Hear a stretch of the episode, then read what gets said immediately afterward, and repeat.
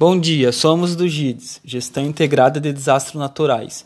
Começaremos com duas perguntas. Temos como prevenir desastres? O que é um desastre natural? Desastre natural é algo que pode ser tragédia se envolver bens e vidas. Falar sobre desastres seria fácil, pois todos já vivenciamos ou vimos alguns. Furacões, enchentes, ressacas, deslizamento de terra, raios, atos de Deus que influenciam a existência humana. O que é difícil é evitar uma enchente, um raio, entre outros.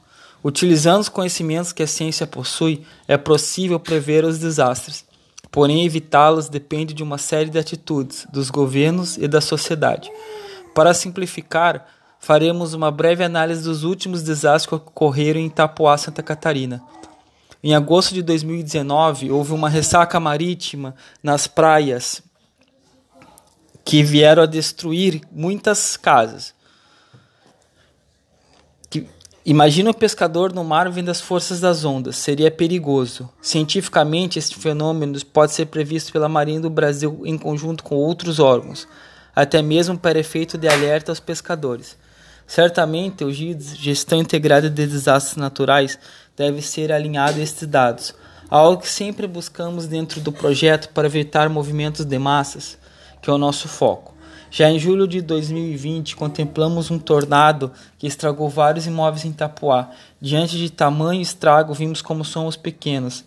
Os ventos vieram com força para destruir telhados, placas e até mesmo paredes de alguns imóveis. Enfim, nosso manual de risco, feito em conjunto com os engenheiros japoneses, está desde 2018 pronto e circulando junto à Defesa Civil dos Estados.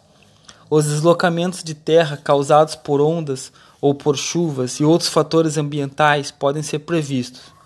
O principal conselho é sempre evitar o local que está correndo o desastre.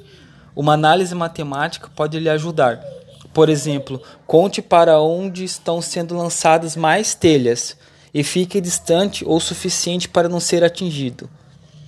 Os ventos foram entre 90 e 110 km por hora, chegando sem tanto risco à vida mas mesmo assim perigoso. Sempre devemos ficar alertas às velocidades do vento.